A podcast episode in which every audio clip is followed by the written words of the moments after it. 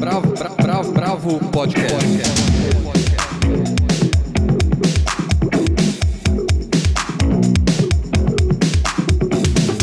Olá, bem-vindos ao podcast da Bravo. Eu sou Guilherme Werneck. Estamos aqui toda a redação: Helena Banholi, Andrei Reina, Almir de Freitas e Paula Carvalho, cada um da sua casa, pedindo áudios por telefone, tentando conversar à distância sobre o que rola de mais interessante na cultura brasileira. Hoje a gente tem entrevista com Cristóvão Teza para falar do seu novo livro, Atenção Superficial do Tempo. Vamos falar também do livro Art Deco no Brasil, coleção de Fúvia e Adolfo Lerner. Andrei Reina entrevista a cineasta Maria Augusta Ramos sobre seu novo documentário Não Toque em Meu Companheiro. E aí fazemos um bloco de festivais.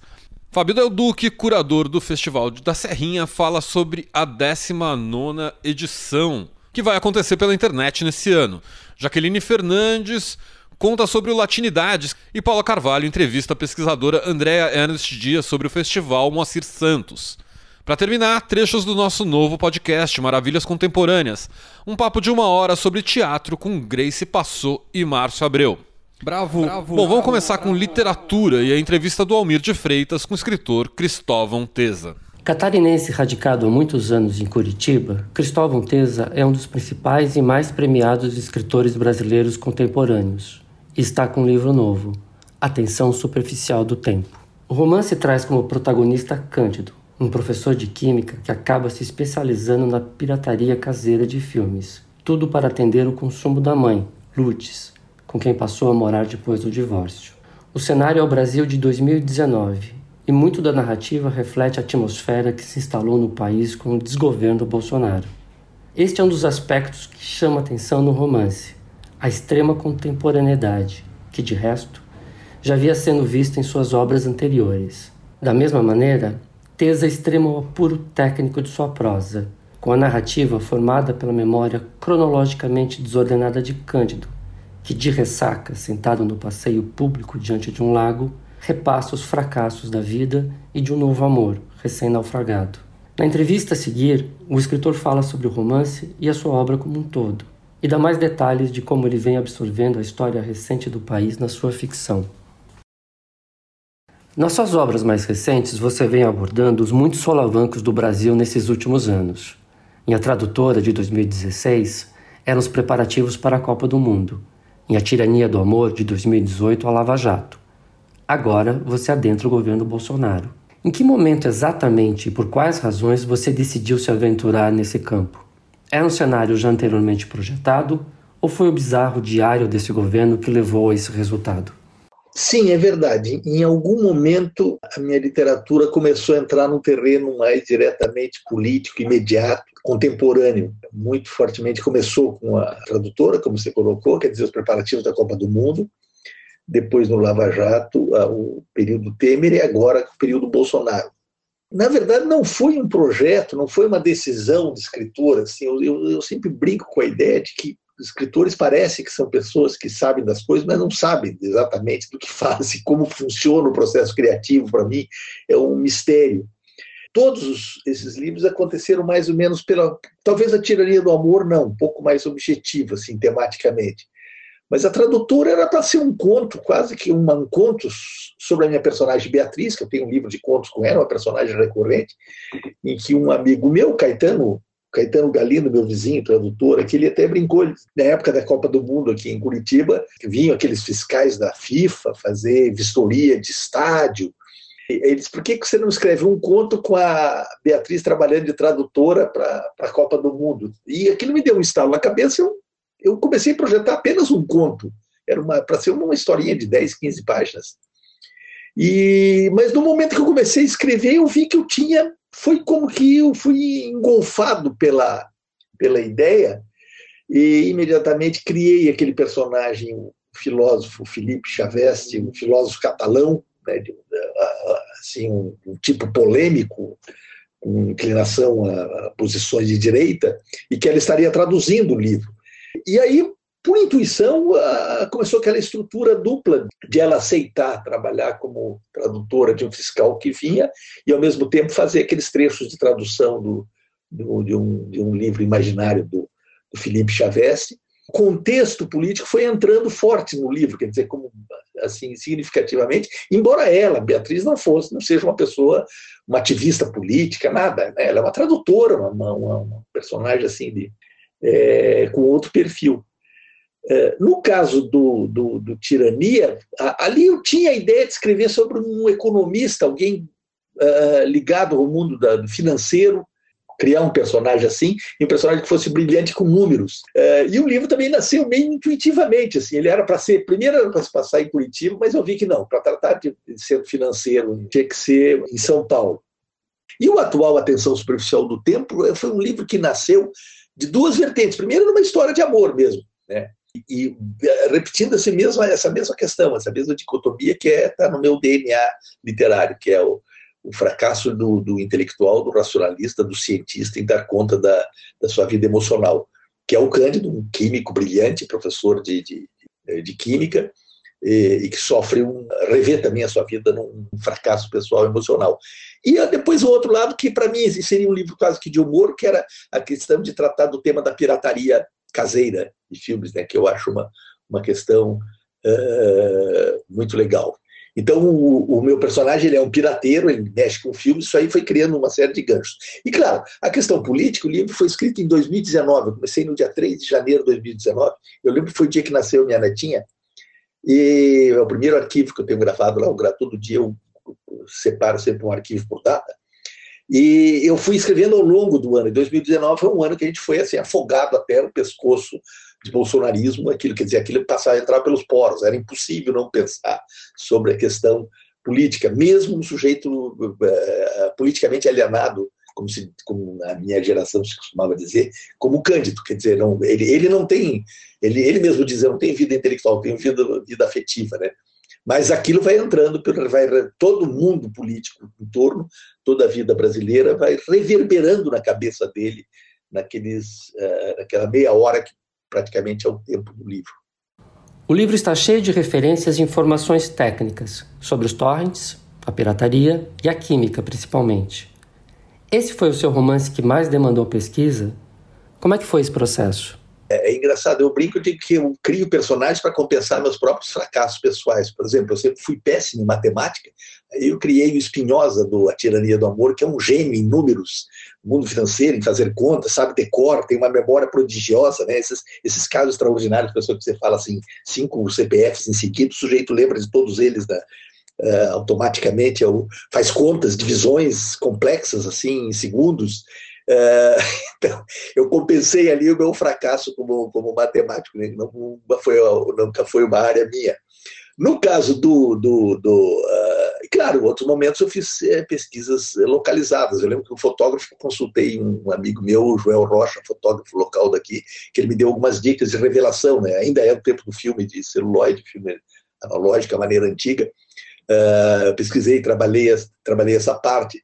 No professor, toda aquela filologia, a questão da queda das, das consoantes intervocálicas, da história da língua portuguesa tal, aí era o meu conhecimento como professor, que eu fui 20 anos de, professor dessa área, então eu estava mais ou menos em casa, né? uma coisa que foi a, a, a, fez parte da minha formação e foi mais tranquilo para mim, embora eu fizesse bastante pesquisa, de principalmente de textos arcaicos no português para usar, pequenas amostras que eu coloco. Isso foi feito uma pesquisa local, né? Eh, no caso da tradutora, eu fiz uma pesquisa de, da história do futebol também, né? questões de futebol, de, de, de, e tinha um grande amigo meu, vizinho aqui, o Christian Schwartz, que nós dois somos torcedores do, do Atlético Paranaense, e ele é o meu consultor para assuntos de futebol. Então, então eram papos assim sobre questões da, da, de jogadores de futebol, de coisa ali. Eu usei muita coisa que eu ouvia, eu roubava assim, da, dos papos com o Christian. E, bom, no caso desse atenção superficial do tempo, aí foi uma pesquisa braba, porque é outra área também que eu sou uma nulidade total, que é química. Então eu comprei um tratado de química didático muito bom, mas bastante completo, e botava aqui no lado, eu escrevia lendo, e aí eu fiquei fascinado, porque a química é um mundo maravilhoso de, de, de possibilidades. Né? E a química e a química me deu também as metáforas do livro, quer dizer, tem toda uma, uma simbologia ali, uma relação, ela, ela, amarra pontos diferentes, cortes sequências, pelas próprias imagens, porque é fascinante, né? a abstração da química como representação da natureza e da, e da vida, e como o, uh, como isso amarra a personalidade do, do Cândido. E me deu até o título do livro. O título original desse livro era O Silêncio da Mulher. O primeiro arquivo que eu tenho, está lá escrito O Silêncio da Mulher. Daí já dá qual que era o meu, dá para sentir qual que era o meu foco original, né? Mas eu sei que lá na metade do livro me aparece essa imagem da, da, da tensão superficial da água, ele está diante daquele lago do passeio público, tal, que é uma imagem muito belíssima, o fato de que a água não se rompe, né, você cria uma película finíssima uh, por um fenômeno químico, e eu disse, pá, mas é o tempo. Ele, o Cândido é alguém que não consegue ultrapassar o momento presente, ele não consegue ir adiante, ele tem uma neurose circular ele tem, ele sofre preso na tensão superficial do tempo. Eu disse, esse é o título do livro, é sobre isso esse livro. Esse livro, é, é, o tempo todo ele está no mesmo lugar, ele, vai e volta, vai e volta, ele tem que romper essa, é, esse futuro, né? E eu, eu saí daqui animado, levantei daqui, fui lá falar na sala para minha mulher, dizer, atenção superficial do tempo, é esse que vai ser o título do livro, né? E, e eu acho um título bonito, acho que é um, um título que diz bem a ideia uh, do livro. A ousadia narrativa bastante sofisticada sempre foi uma marca da sua obra. E chama atenção no novo romance o fluxo narrativo episódico, cronologicamente anárquico da memória de Cândido curtindo lá a sua ressaca diante da água verde. Na época do lançamento da Tirania do Amor, você declarou que era o romance em que sua literatura se realizava mais plenamente. A tensão superficial do tempo, na sua avaliação, pode ocupar esse lugar? Ou os dois romances são complementares na linguagem?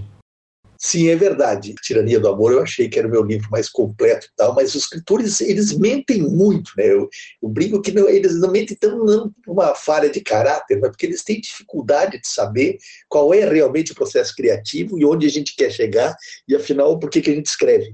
Tudo isso são perguntas meio sem respostas, né? Então, obviamente, quando eu olho para Tirania do Amor e olho para trás, eu digo assim, é um livro que torna mais densos aspectos sobre a representação literária que outros livros anteriores. É a sensação que eu tinha.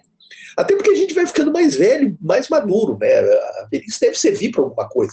Eu acho que torna o olhar um pouco mais denso, mais sólido. E, mas esse livro eu acho que ele, ele deu mais um passo adiante, assim, do ponto de vista técnico, é como se eu me soltasse mais, eu tivesse já. Porque é, é uma combinação de domínio técnico, que é, é puramente experiência mesmo que dá, e maturidade de cabeça. Né? Você ter o domínio. Aqui, o grande problema da atenção superficial do tempo, da, da, da sequência narrativa, era eu controlar, não perder o controle do caos da memória porque o escritor não pode se entrar assim numa, numa trip ególatra de achar que ah, aquela loucura que ele coloca lá, a representação do caos, tem que ser ela própria um caos, de modo que pouco se dane se o leitor não. Não, você tem que ter a relação de, da, da comunicação. Então eu não podia perder esse fio da meada.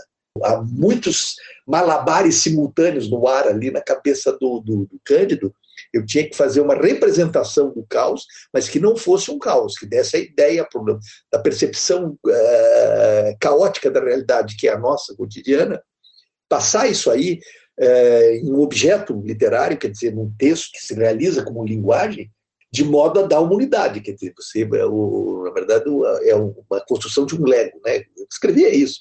Basicamente, você pega todos os cacos completamente sem pé nem cabeça da realidade cotidiana e faz um, um, um modelo, uma, um tipo, uma hipótese. Você levanta uma hipótese para o leitor. Eu acho que de linguagem não são complementares no sentido que eu tivesse um projeto prévio, agora eu quero fazer isso. Não. Isso vem instintivamente. Mas, como eu já disse, é um instinto educado pela experiência. Quer dizer, são 50 anos de literatura, né? E escrever modifica muito a gente. Você passa horas e horas escrevendo, você está no mundo paralelo. Você está reduzindo a brutalidade do instante presente para o controle da palavra escrita, de certa forma. Você está desenhando o mundo ali, redesenhando o mundo de uma forma que você pode controlar sob o seu olhar. E isso afeta a gente, é claro. A gente pode escapar de tudo na vida, menos da linguagem. O ato de escrever nos transforma também. Né? Transforma o leitor, mas transforma muito o escritor. Porque você, na verdade, escreve mais para investigar do que para dizer coisas que você já sabe. Né?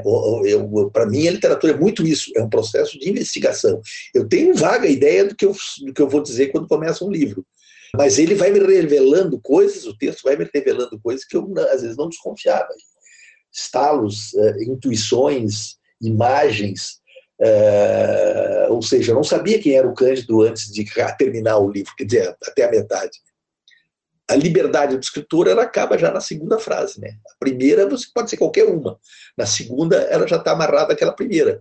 Você mesmo vai colocando os, os, os dentes em torno da, da, da própria jaula, digamos, de representação do mundo. Então, acho que é o meu livro, talvez, de maior número de recursos de, de é, discursivos de linguagem, assim. Mas eu não saberia dizer, porque eu acho que cada leitor também tem gente que até hoje diz assim: ah, o teu melhor livro é o Trapo, que é um livro que eu escrevi em 88. Um leitor de 30 anos vê diferente do leitor de 50 anos. Muita gente mais madura, por exemplo, adora o Professor, diz que é o meu melhor livro, que às vezes o jovem já acha meio, ah, meio, não sei, não. Então a gente não é a mesma pessoa ao longo da vida, né? Então é isso.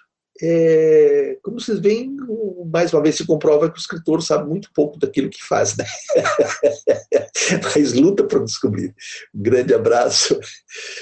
Atenção Superficial do Tempo foi lançado pela editora Todavia, tem 272 páginas e custa R$ 64,90 a edição impressa e R$ 39,00 a versão em e-book. Bravo, bravo, bravo. Bom, eu fiquei morrendo de vontade de ler.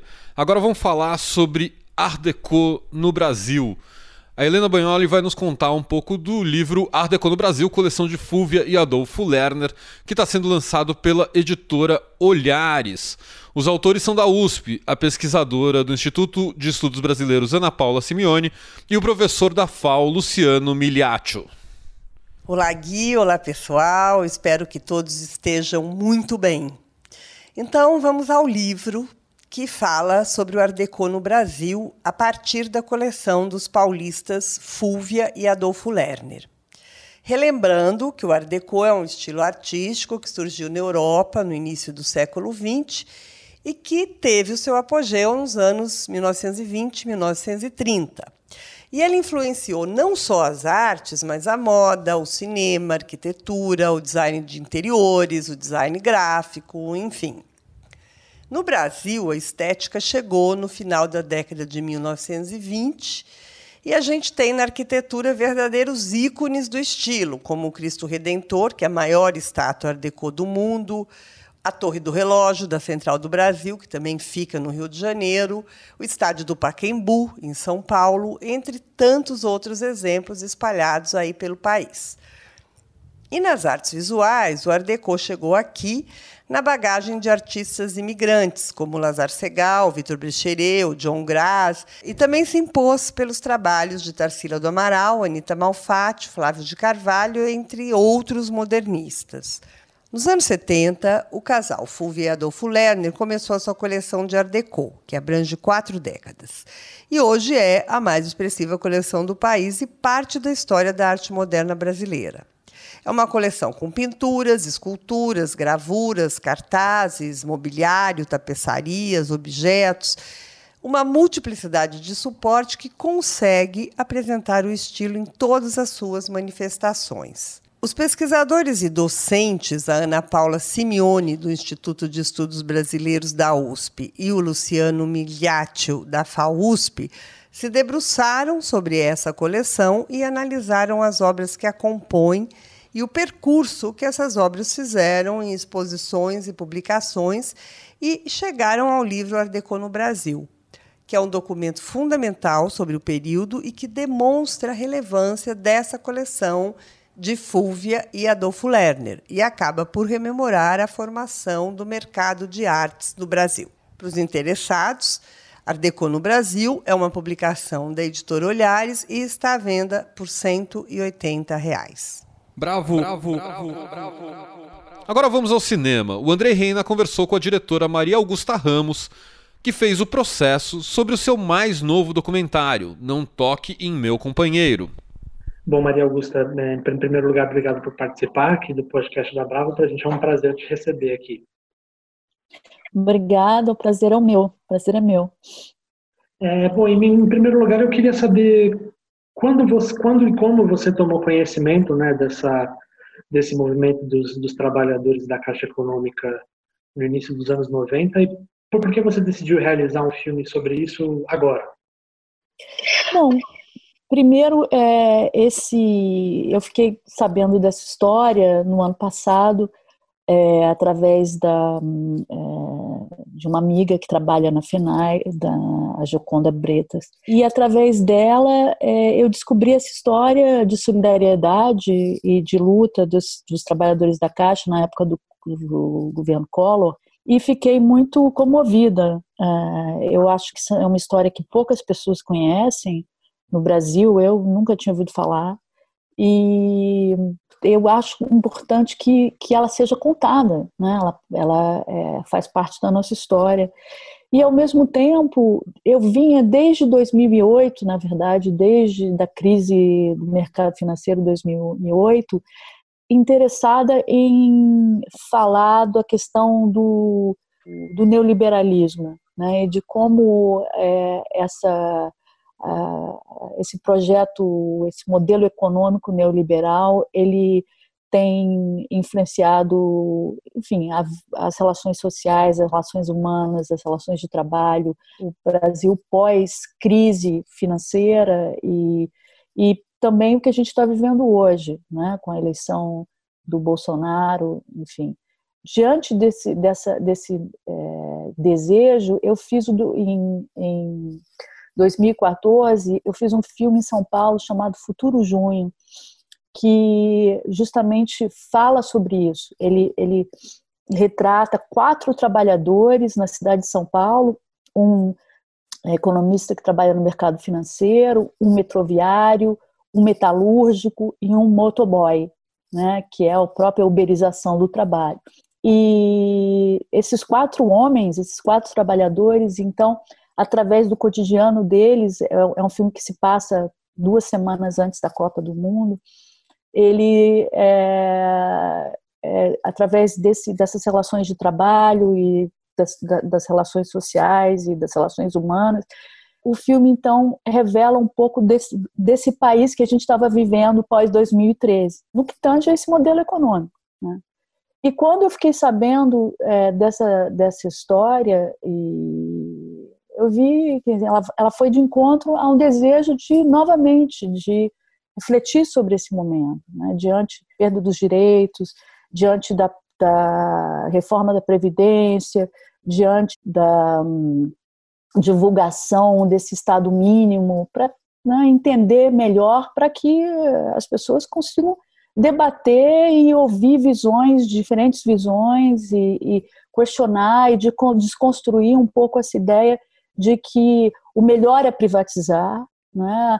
que a virtude está na é, que o mercado é virtuoso, não é? E tudo que é público é ruim, não funciona, é burocrático, é ineficiente, o que realmente não é verdade, é uma grande falácia, não é? A crise, todas as crises que a gente tem vivido no, no, nas economias mundiais, elas têm se dado no mercado, não é? Nas empresas no mercado financeiro, nas empresas privadas, e têm, na verdade, sido salvas pelo Estado. Né? A gente viu agora também, novamente, aqui na Europa, e como o Estado tem né, a importância do Estado. E, é, então, eu acho que o Brasil está indo na contramão do que do que as novas economias, do que é, se descobriu de que o Estado é importante como regulador, ele é importante para impedir as, o, o lado obscuro do capitalismo, não é? Para que, enfim, é, o, o que a gente, no fundo, é, o que foi criado no pós-guerra, que é o estado de bem-estar social, é, tem, um, tem um sentido, não é? Ele tem uma. A, e eu acho que a gente está vendo isso agora, principalmente durante a pandemia. Não é? a importância do SUS, a importância de um, em, todos os lugares do mundo, né, de uma um sistema de saúde digno, de um, um, um de moradia digna, de, um, de uma previdência que, que, dá, que, que, que dê ao cidadão uh, a dignidade de uma, né, de, um, de uma velhice. Né? O que, que é isso que a gente, né, que foi passado como lei, né, de 400 reais para uma pessoa que trabalha, que pode trabalhar a vida inteira, e aí se, se é, aposenta e tem direito a 400 reais. Quer dizer, é, é a completa falta de dignidade, a falta de, de cidadania né, é, em relação a um ser humano, em relação. Né? Maria Augusta, uma, uma coisa que me chamou muita atenção no documentário é que ele, é, ele promove o encontro né, de duas gerações de trabalhadores da, da, da Caixa. Né? Além de uhum. aqueles que fizeram aquela longa mobilização, né, tanto os que foram demitidos como os que lutaram para a reintegração, dos uhum.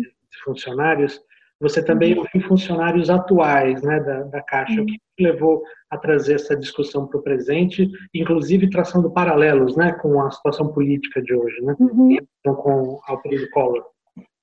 O que, que me levou justamente todo o meu todo o meu trabalho ele é focado no presente, né? Na verdade, é, todos os meus filmes, eu não sei se você viu alguns dos meus filmes, eles na verdade se dão através de é, é, os filmes são construídos através do cotidiano dos personagens das pessoas reais que participam nos filmes.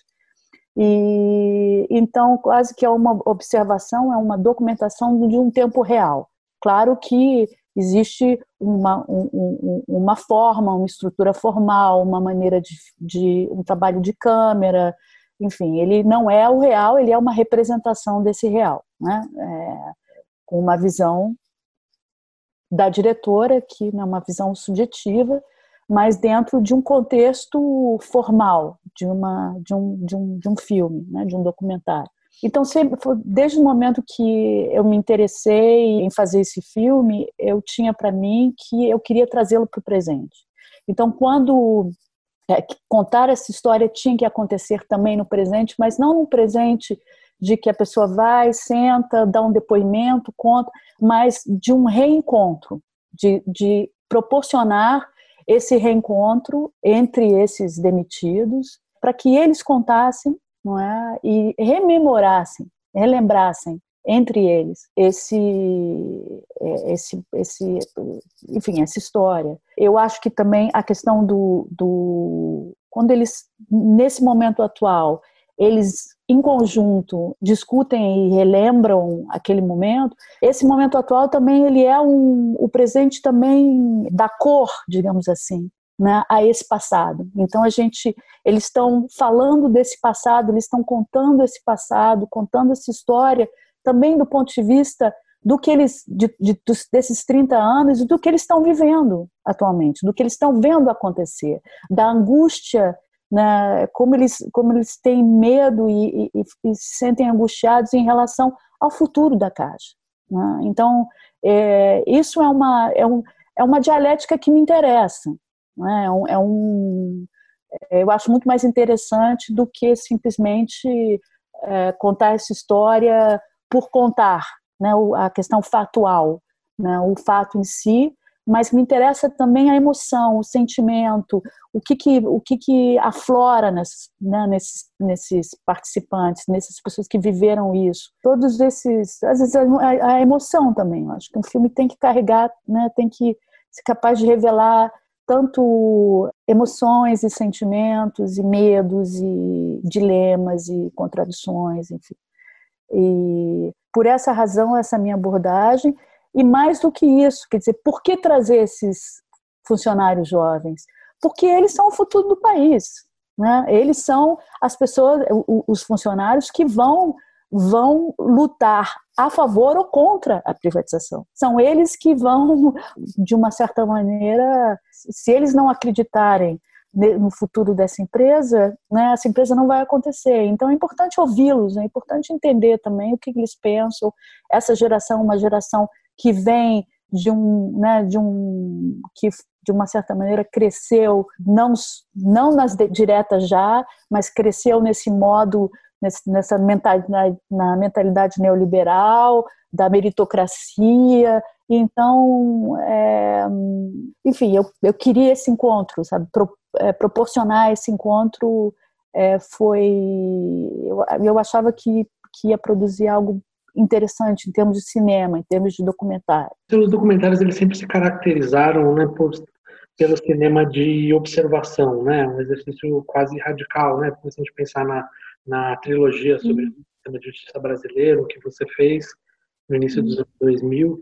E, e eu observei que nesse filme, agora, não, não Toque Meu Companheiro, a gente já tem a inserção de pelo menos uma entrevista né, com o economista hum. Zaga Beluso e tem as uhum. intervenções da Marilena Chauí, né, uma palestra. Uhum. É, por, por que você uhum. sentiu nesse filme especificamente a necessidade de incluir materiais dessa natureza que ajuda que ajudam o espectador a compreender a situação? Não sei se compreender ou refletir. Compreender, eu acho meio um, um verbo complicado. Eu, assim, eu reconheço que é, foi eu abri uma sessão nos meus, né? Mas é, de vez em quando é bom ter uma certa flexibilidade. Eu sempre tive, eu tenho muita vontade de fazer um filme sobre a Marilena Chauí. Isso é algo, né? Eu tenho enorme admiração. Eu acho que ela é uma grande filósofa, é uma das maiores intelectuais que o Brasil já teve e, e precisa se realmente um documentário precisa ser feito sobre ela. Então eu tenho essa fascinação e eu assisti várias aulas, várias palestras, inclusive né, na internet também, onde ela fala da questão do neoliberalismo, da uberização do trabalho, da democracia, do, enfim, e, e, eu, e eu queria isso no filme. Eu fui buscar isso. Eu fui buscá-la porque é, a, a, visão que ela coloca, a visão que ela né, é, que é, ela formula isso muito bem. Por isso ela está no filme. É, o Beluso é um, também um, um, um, economista muito importante, um economista que eu li muito e eu senti que que eu também queria um, uma visão de um, um economista, entendeu? Assim, que eu, eu sentia para me ajudar e para nos ajudar a pensar sobre essa questão que é uma questão que, que, lida com a questão econômica. Não tem como você não, né? Ela, ela, a gente vive num, num capitalismo, a gente vive a, a, as relações de trabalho, é, todo um, o dia a dia, a maneira de se viver, a mentalidade, os valores, tudo, todas vêm do capitalismo, né, de uma certa maneira, então, atrelados ao capitalismo. Você não consegue pensar a sociedade, pensar o Brasil sem falar de economia, sem falar nesse modelo econômico neoliberal que está sendo incutido, né, que está sendo propagado assim, é, é, é que está, enfim, sem, na verdade, uma maior reflexão, uma maior, um debate mais profundo em relação às consequências da, dessas políticas econômicas neoliberais. Eu acho que falta isso, né? É, a gente tem que ir além da, das fake news, ir além desses mitos né, e de ideias pré-concebidas, ideias que, novamente, estou me repetindo, né, de que o mercado é virtuoso e o, o que é público é, não tem valor. Então, ninguém melhor do que no Brasil, talvez Marilena Chauí e Beluso, para falarem disso, inclusive porque são pessoas que viveram né? São intelectuais que viveram aquela época, viveram a época Collor. Né? Bom, Maria para terminar, eu queria te fazer uma pergunta talvez um pouco mais geral. Eu estava passando o olho na sua filmografia é, e, se eu não estou enganado, ela coincide no tempo com um momento de é, consolidação do documentário brasileiro, né? Foi um momento do novo documentário brasileiro, né? Um momento em que muitos realizadores foram revelados, filmes tiveram repercussão dentro e fora do país, festivais do gênero aqui, aqui dentro também, né? Uhum. É, é, e nesse momento em que a cultura, de um modo geral, e, a, e o cinema especificamente, está um pouco contra a parede, né? Nesse momento, como é que você vê o futuro do documentário brasileiro hoje? Ah, como eu vejo, com muita preocupação, né? Não só o documentário brasileiro, como o cinema brasileiro, como a cultura brasileira, né? Assim, uma grande preocupação, uma grande angústia e é, essa paralisação da Ancine, do FSA, enfim, tem sido trágica. Né? Tudo isso que o, que o cinema brasileiro construiu nos últimos anos, com grandes filmes, né? isso tudo foi consequência de uma política pública da Ancine de cinema, fundamental. É? Hoje em dia a gente tem filmes incríveis sendo exibidos no mundo inteiro, ganhando prêmios no mundo inteiro, não só de ficção, mas também de documentário. Filmes que pensam o Brasil. Né? A, a, linguagem cinematográfica ela, é, ela, é, ela, é extremamente importante em pensar essa realidade. Né? É, ela tem um acesso direto ao público, né? ela, ela tem uma. Um, um, um, porque ela também fala pela emoção, ela fala pelo sentimento, sem necessariamente ser um, ser, serem filmes que espetacularizam a realidade ou sensacionalizam a realidade, mas é claro que é, a linguagem do cinema ela tem um apelo muito, digamos, profundo nessa, na, um papel importante nesse processo de pensar, né, de pensar o momento, de pensar é, é o Brasil atual e, enfim, não vou dar exemplos, mas porque são tantos filmes de tantos grandes jovens diretores e eu acho uma pena, eu acho uma tragédia, é, é da mesma. Eu acho que a destruição do país que está em curso é muito, muito triste, é? e que é, um, é uma morte total, né? não é só a morte literalmente das pessoas, desse genocídio que está acontecendo, mas é a morte é, da, cultura, é a morte da educação, é a morte da Amazônia, é a morte, enfim, é uma destruição, não se, não se constrói nada, só de, se destrói. Né? Então, eu tenho grande preocupação. Bravo, bravo, bravo, bravo. Agora a gente vai falar de festivais em tempos de Covid-19 começando com um dos mais importantes nessa conexão das muitas negritudes latinas, o Latinidades. A curadora Jaqueline Fernandes nos conta como vai ser a edição do festival. Olá, sou Jaqueline Fernandes, sou coordenadora geral e curadora do Festival Latinidades.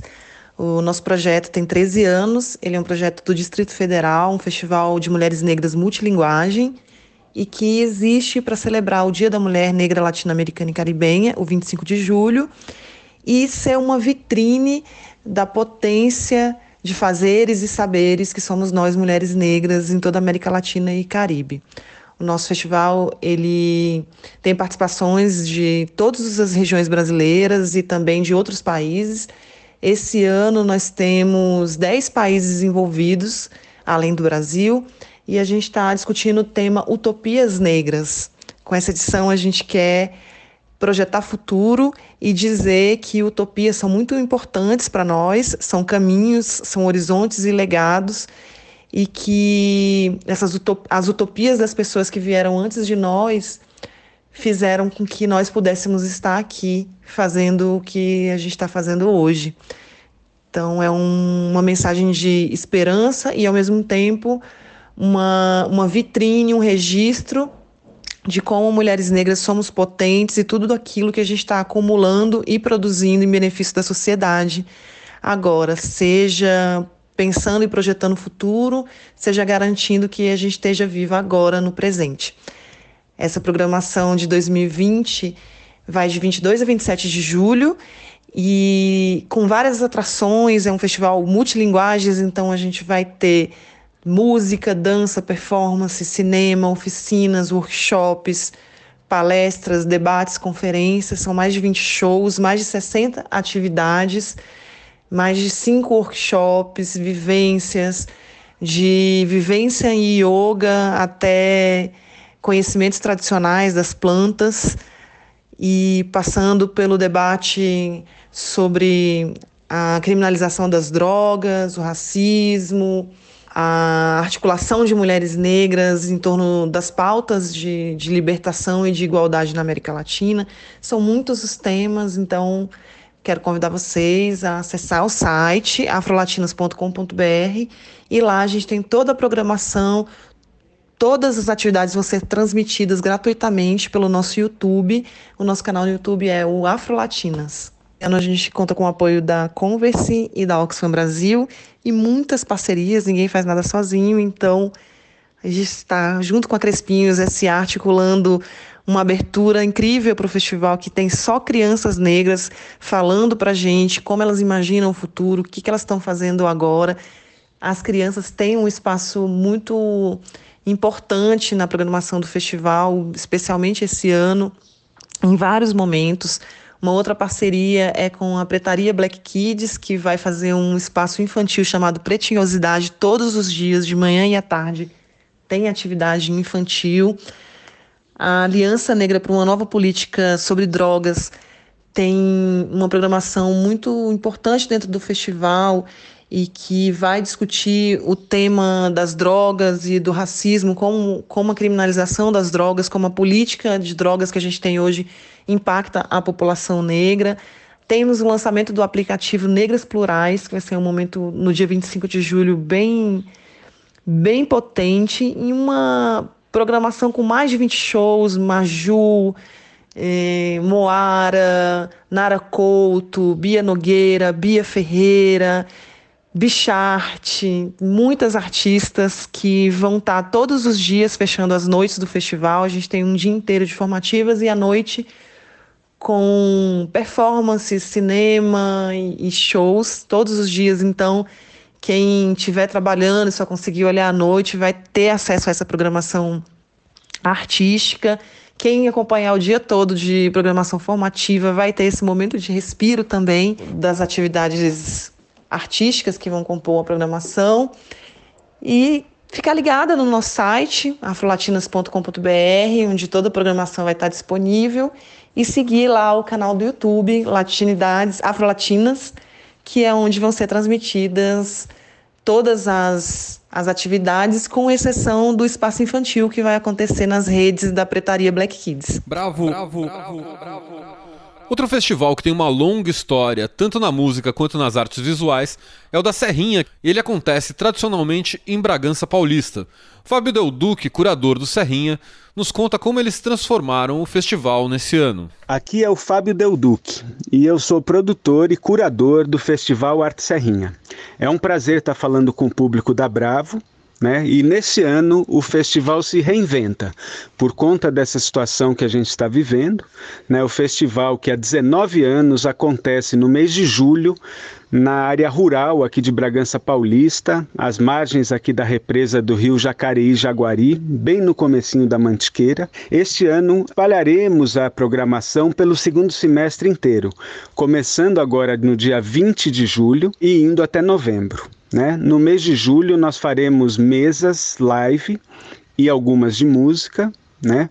E principalmente eh, nós falaremos e debateremos o tema do festival, que é o Ciência e Arte. É, nunca precisamos tanto, né, gente, dessa, enfim, das duas coisas, né?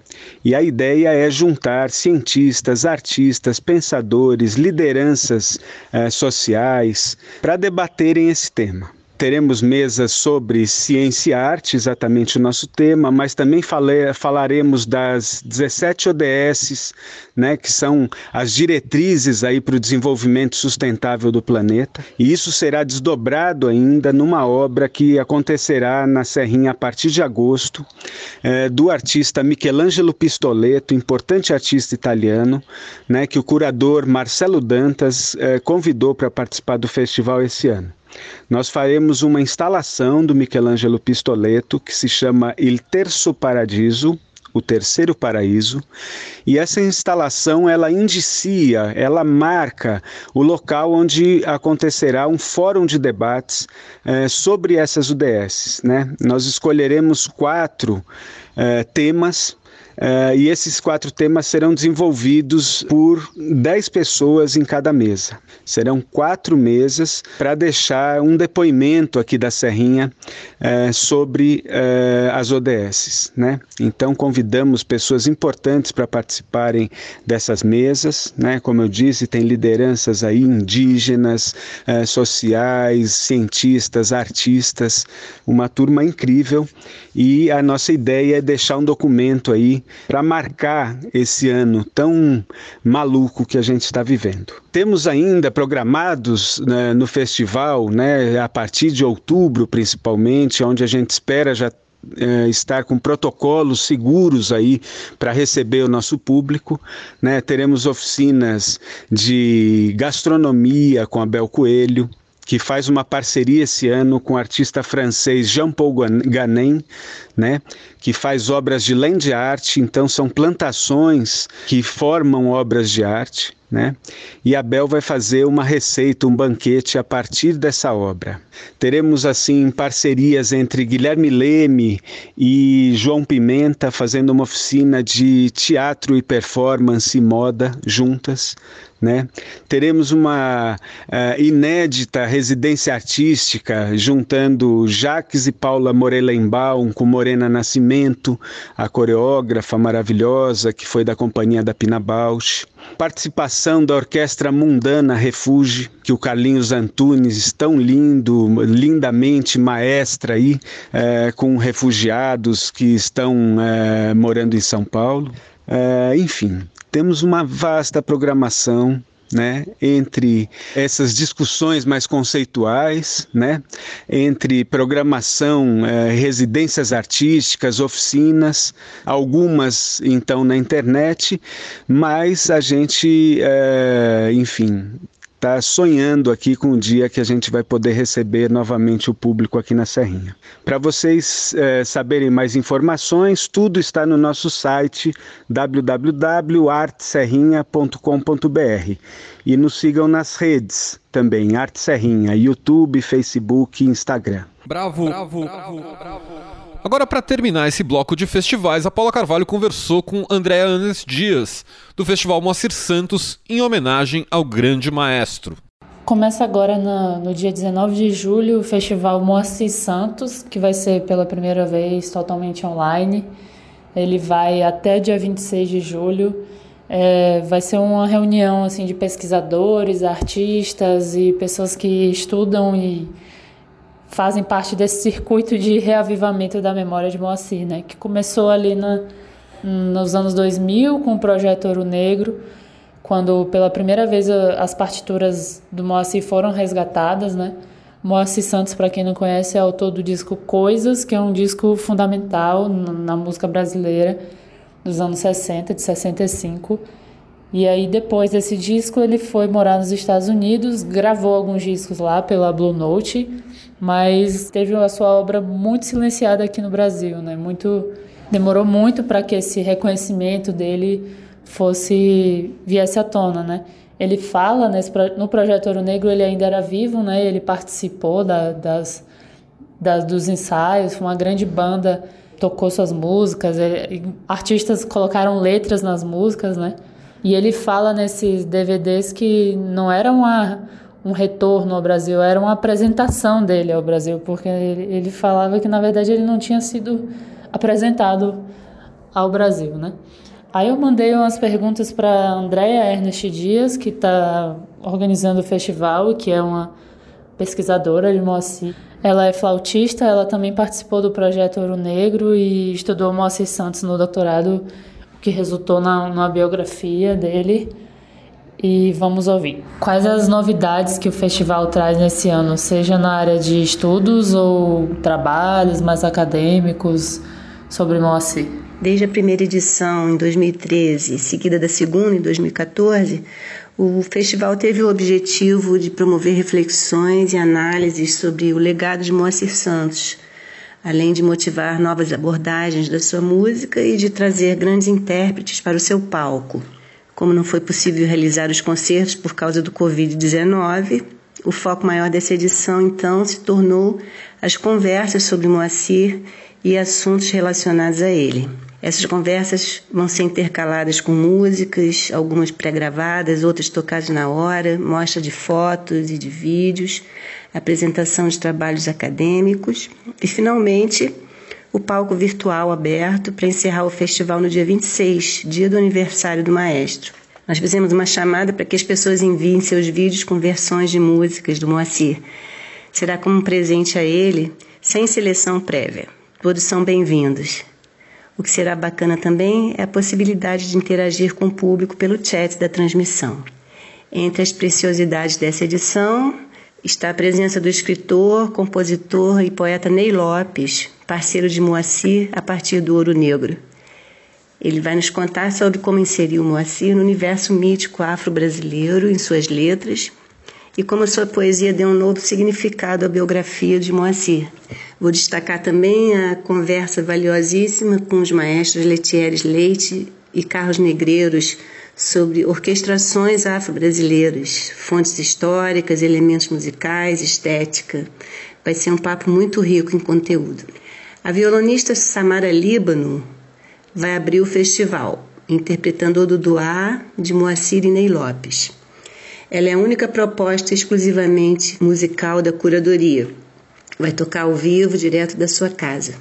Vem representando o talento e o potencial da juventude e da mulher afrodescendente.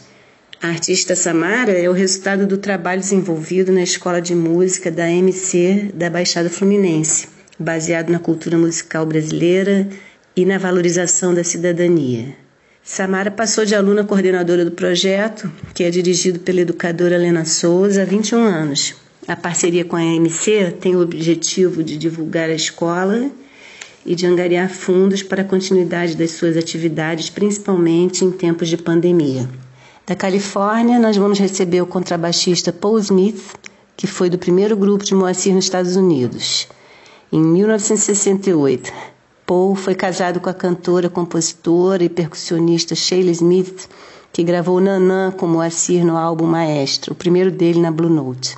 Paul serviu de fonte para o meu livro e nos tornamos amigos. Eu o ajudei a produzir o CD em homenagem a Sheila e Moacir, que estamos lançando oficialmente no festival, com um elenco estelar de músicos. Lula Galvão, Marcos Mimirister, Lourenço Vasconcelos, Chico Batera e o poeta Salgado Maranhão estarão presentes também nessa conversa.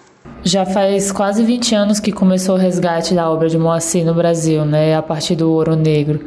É, você já vê resultados mais sistemáticos disso em escolas de música, por exemplo, na, na formação de professores? Esse resgate tem ajudado a pensar, por exemplo, orquestrações, arranjos no país? Como tem sido essa, essa difusão da obra de Moacir? Uma memória se torna viva quando falamos dela, nas escolas, nos papos informais do dia a dia, nos fóruns, nos bares, nas ruas, na vida, enfim.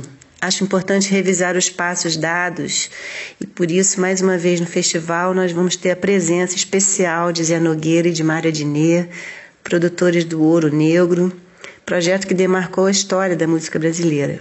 De lá para cá, todo um novo campo de pensamento musical surgiu. Moacir vem entrando com força na academia, pioneiramente com a dissertação de Gabriel Improta, defendida na Unirio em 2007, e com minha tese defendida na Universidade Federal da Bahia em 2010, que publiquei em livro, livro publicado pela Folha Seca e pela CEP, e livro que é o motor também de todas as ações em torno de Moacir que tenho feito. Lucas Bonetti vem representando o lado acadêmico do festival, por assim dizer. Ele é o autor do maravilhoso site Trilhas Musicais de Moacir Santos sobre a música de Moacir para o cinema. Além de músico pesquisador, ele está dando todo o suporte técnico para a transmissão pela web. Sérgio Gaia, professor da Federal de Pernambuco, pesquisador da obra de Moacir, é o autor da suíte Ouro Negro, do Sertão à Califórnia, também fruto da sua tese. O jovem multimúsico virtuoso Alexandre Rodrigues, fã incondicional do maestro, vai se juntar a Sérgio para nos trazer notícias da vida musical em Pernambuco, atualizando sobre o legado do maestro na sua terra natal. Vamos ainda receber o grupo Quarta B, que gravou dois discos com a música de Moacir. O grupo tem uma trajetória de muito sucesso e vem contar sobre essa experiência renovadora pelos palcos do mundo desde que estreou no Festival Moacir Santos em 2014. Hoje em dia a gente vê uma formulação muito mais consistente nas produções culturais, na música, né, da questão negra e da questão do racismo e da valorização da cultura afro-brasileira, que vejo que é uma bandeira de Moacir, mesmo que ele não falasse disso desde, desde sempre ali, né? É, mas isso talvez tenha ficado um pouco nublado ali na, na carreira dele. Tem um, um processo de silenciamento de artistas na ditadura, a própria ida dele para os Estados Unidos. É, como você vê essa questão da cultura afro-brasileira na obra dele? E a outra pergunta é se você acha, acha que esse é um dos motivos para o esquecimento dessa obra dele por tanto tempo no Brasil, pensando que no, no período da ditadura ele ficou bem no ostracismo aqui no país, né? É difícil afirmar que Moacir tenha se engajado na militância política pela valorização e conquista de direitos civis da população afrodescendente no Brasil. Em minhas pesquisas eu não tenho registro de declarações mais contundentes do maestro sobre o assunto, além de relatos de situações em que foi vítima de racismo. Sua biografia é uma história de superação, de dificuldades, muito pessoal. Desde seu nascimento, ficou órfão aos três anos, foi adotado por uma família branca remediada no sertão, mas era colocado num lugar de serviçal da família, fazendo todo tipo de trabalho pesado, desde dar comida aos porcos, buscar água, etc. Sua inconformação e uma forte determinação foi o que fizeram avançar inicialmente de forma instintiva, em busca da sua vocação, saindo de casa aos 14 anos para ganhar o mundo. Chegou ao mais alto reconhecimento oficial do país, recebeu comendas e sempre valorizou muito os estudos. Acredito que a sua estratégia de inserção ou, ou reinserção numa estética afro-brasileira tenha sido, sobretudo, musical, da cabeça de um compositor, o que não deixa de ter um viés de resistência cultural, né? O LP Coisas, ponto de inflexão em sua biografia, é fundamental nesse entendimento para mim. Ali, Moacir se utilizou de todos os conhecimentos, estudos e pesquisas musicológicas para desenvolver sua assinatura afro-brasileira. O que contrastava, por exemplo, com a estética musical sinfônica da Rádio Nacional, onde ele trabalhou por muitos anos e foi maestro e arranjador do mais alto grau. Foi uma estratégia que acho que deu certo e o que o colocou no, e que o colocou no lugar que hoje apreciamos e que serve de exemplo para todos nós, especialmente para a juventude afrodescendente. É isso, o Festival Moacir Santos vai de domingo, agora dia 19, ao, ao dia 26 de julho, no YouTube, todos os dias às 8 da noite. Acho que vai ser uma baita oportunidade de ouvir mais sobre Moacir e conhecer os trabalhos que estão derivados dele. Bravo, bravo. Para terminar a edição de hoje, fizemos um teaser com trechos do novo podcast da Bravo, Maravilhas Contemporâneas, que você ouve numa nova plataforma de podcasts, a Aurelo. Você pode baixar o app da Aurelo tanto para Android quanto para iOS. Tem muitos podcasts legais por lá. Dessa vez, eu e a Helena conversamos com Grace Passou e Márcio Abreu sobre como anda o teatro, a mais social das artes, em tempos de isolamento social.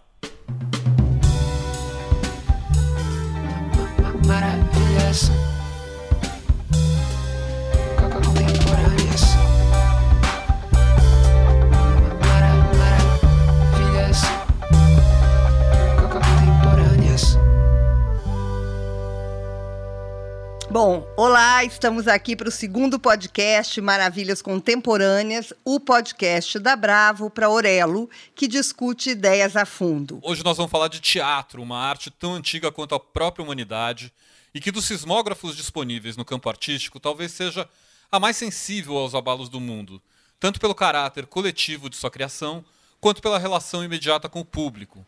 Para discutir com a gente estão aqui dois representantes importantes da área, Grace Passou e Márcio Abreu.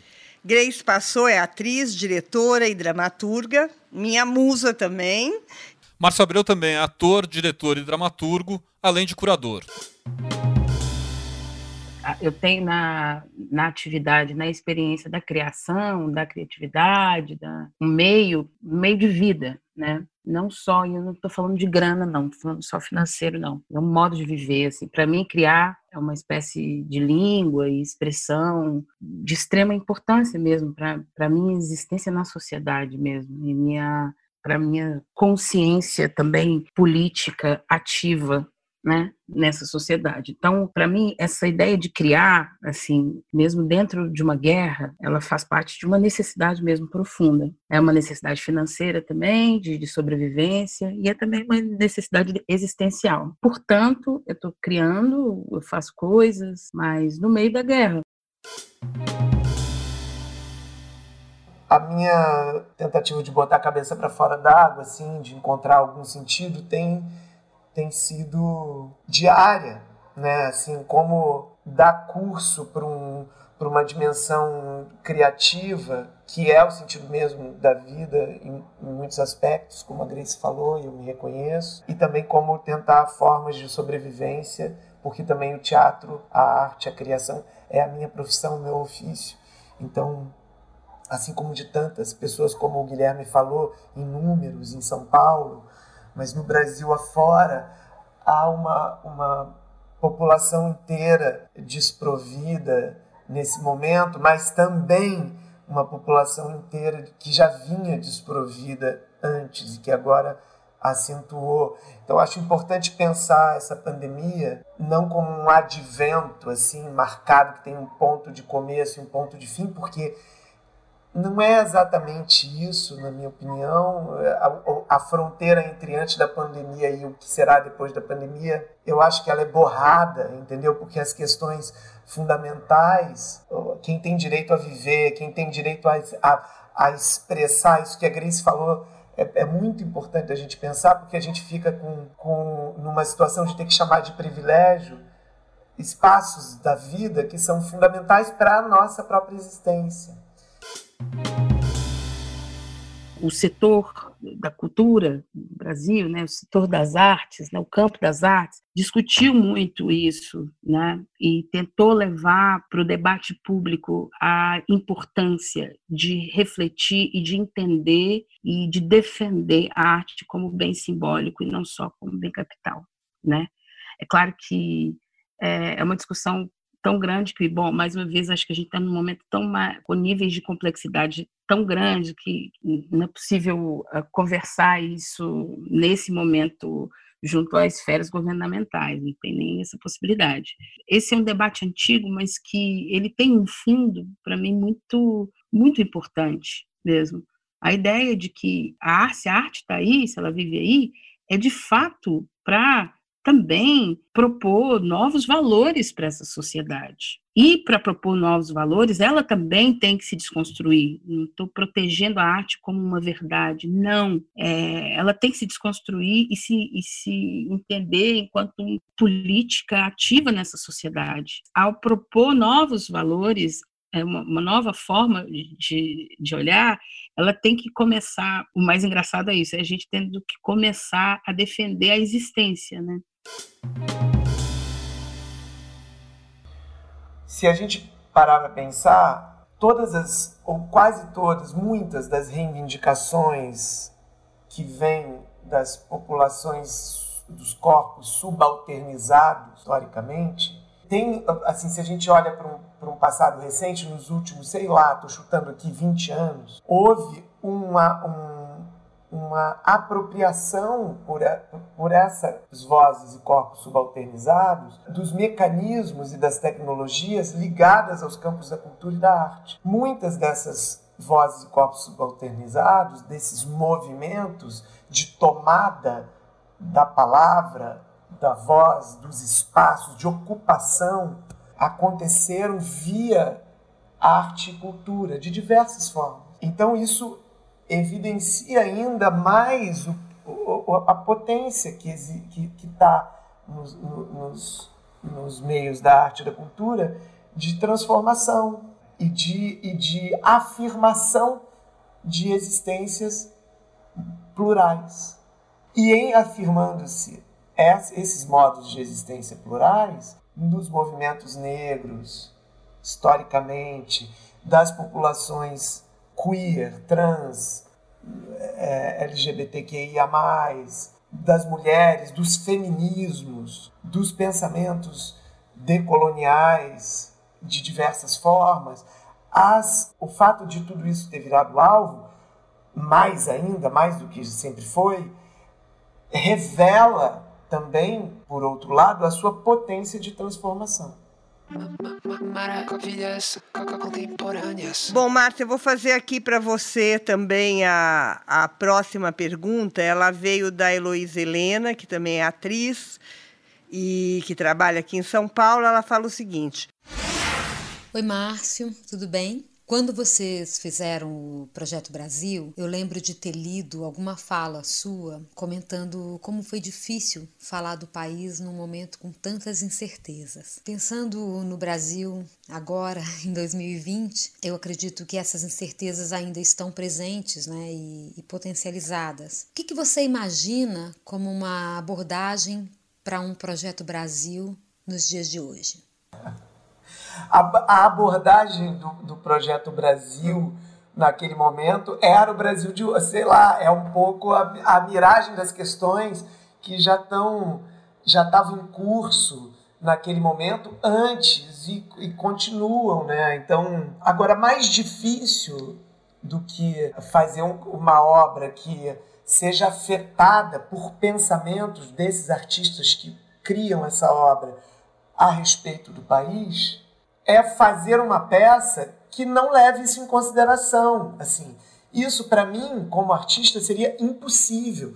Né? Todas as peças é, que eu fiz praticamente na minha vida, de algum modo, estão atravessadas por o meu, pela minha existência política no mundo, assim como dos artistas que compuseram essa peça. A Grace e eu fizemos alguns trabalhos juntos, sei lá, uma peça como Krum, que a gente trabalhou juntos, não é uma peça que fale menos ou faça emergir menos questões do país do que o Projeto Brasil. Só que o Projeto Brasil tem isso como uma, um dispositivo, um disparador, um ponto de partida, um ponto de convergência, né? Tem isso no título. O que se transforma em obra, de alguma maneira, tem a dimensão de como o país bate na gente, percorre a gente, com como que a gente está nesse mundo, que a nossa história, a substância da nossa história está marcada pelas histórias não contadas do país, pelas histórias oficiais que são impostas a gente. Tudo isso somos nós, né? Em alguma medida. Então, por exemplo, uma peça como Vaga Carne é uma peça profundamente sobre o Brasil. É uma história do, do Brasil aspectos de histórias não contadas, né? É, é, o Preto é uma história, é uma peça sobre o Brasil. Todas as, peças são peças sobre o Brasil, de algum modo. É, o difícil mesmo é, é, é, é, fazer alguma obra no teatro que não seja, de algum modo, sobre o Brasil. E aí, é, é para mim, como artista. E as, as peças que não são sobre o Brasil, sobre o politicamente, de alguma medida, nem me interessam. Se elas existem, eu não tenho interesse por elas. Interessante. Bom, gente, para finalizar, que a gente está chegando no fim do nosso tempo, a gente tem uma pergunta de, de um leitor. A gente sempre abre para os leitores a possibilidade de fazer perguntas para vocês. Essa é uma pergunta para Grace, vem do Lucas Belo. Grace, como a literatura atravessa seus trabalhos? Existe uma obra fundamental para sua formação como diretora, atriz e dramaturga? Tem algumas obras assim que são marcantes porque elas elas passaram em determinados momentos na minha vida que, de alguma forma, dispararam coisas que eu. lugares, modos de ver, ler e também coragens para inventar, né? Assim, eu sempre falo muito do Guimarães Rosa, porque, de fato, eu, eu li Guimarães Rosa muito cedo e ele foi bastante definidor para mim sobre escrever. Assim, eu, eu tive uma sensação de autorização de, de escrever quando eu li o Guimarães desde o início Engraçado que eu não leio Guimarães há muito tempo, há muitos anos. Foi um marco, assim, pessoalmente muito profundo na minha vida. Mas tem muitos outros. É engraçado que o tempo também e as nossas experiências no tempo nos trazem noções sobre referência. Às vezes a gente se refere e lida com determinadas obras que a gente nem sabe que está lidando. E com o tempo a gente vai entendendo é, através de outras coisas, outras reflexões que vêm de outros campos do pensamento, que é, aquela obra estava muito presente na sua vida, né? Muito doido. Estar dentro de militâncias negras nos últimos anos me trouxe como uma como como acordar de um sonho muito profundo, sabe? E, de repente, depois de acordar, você não se lembra muito e depois você começa a lembrar. Porque como existem determinadas questões no âmbito da negritude que, que lidam diretamente com, com traumas cotidianos, algumas coisas, até como as, as suas próprias referências no, no campo da arte, que se relacionam com isso, às vezes só lidando profundamente com essas questões que você vai entender que em determinado momento da sua vida você se relacionou com aquilo. E, por mais que eu conhecesse o, o quarto de despejo há muito tempo e falo sobre ele, etc e tal, foi recentemente, eu me, eu, eu me lembrei das primeiras vezes que eu li o quarto de despejo, ainda na escola. Olha que loucura, né? Quer dizer, eu precisei lidar com outras questões, possivelmente, na minha vida, para me lembrar, né? Para me lembrar. Isso é muito doido para me lembrar das minhas próprias referências. E, e, eu me lembrei recentemente da, do espanto que eu tive com o Quarto de Despejo, que é definitivamente um clássico brasileiro, um livro que está, bom, não sei agora, mas assim, até pouco tempo estava na, na, lista de livros didáticos, assim, né, das escolas e tal. Mas eu me lembro do espanto e eu me lembro muito de ler sobre a, a, a, o modo como a Maria Carolina escrevia sobre a pobreza isso me, me traz muito espanto, quase como se eu fosse descoberta, assim, quase como eu, sabe, assim, né, nem que, que é isso, né? as pessoas falam que escritores como, como a Maria foram descobertos, mas na verdade elas, ela que descobre a gente, né? Ela que descobre um Brasil, né? Ela que nos descobre, né? Eu me lembro, assim, a primeira vez que eu, que eu li, possivelmente aquilo está em algum lugar em mim, assim, ainda maior, assim. Bom, é isso, o podcast da Bravo fica por aqui. Até a próxima! Bravo, bravo, bravo, bravo, bravo, bravo podcast.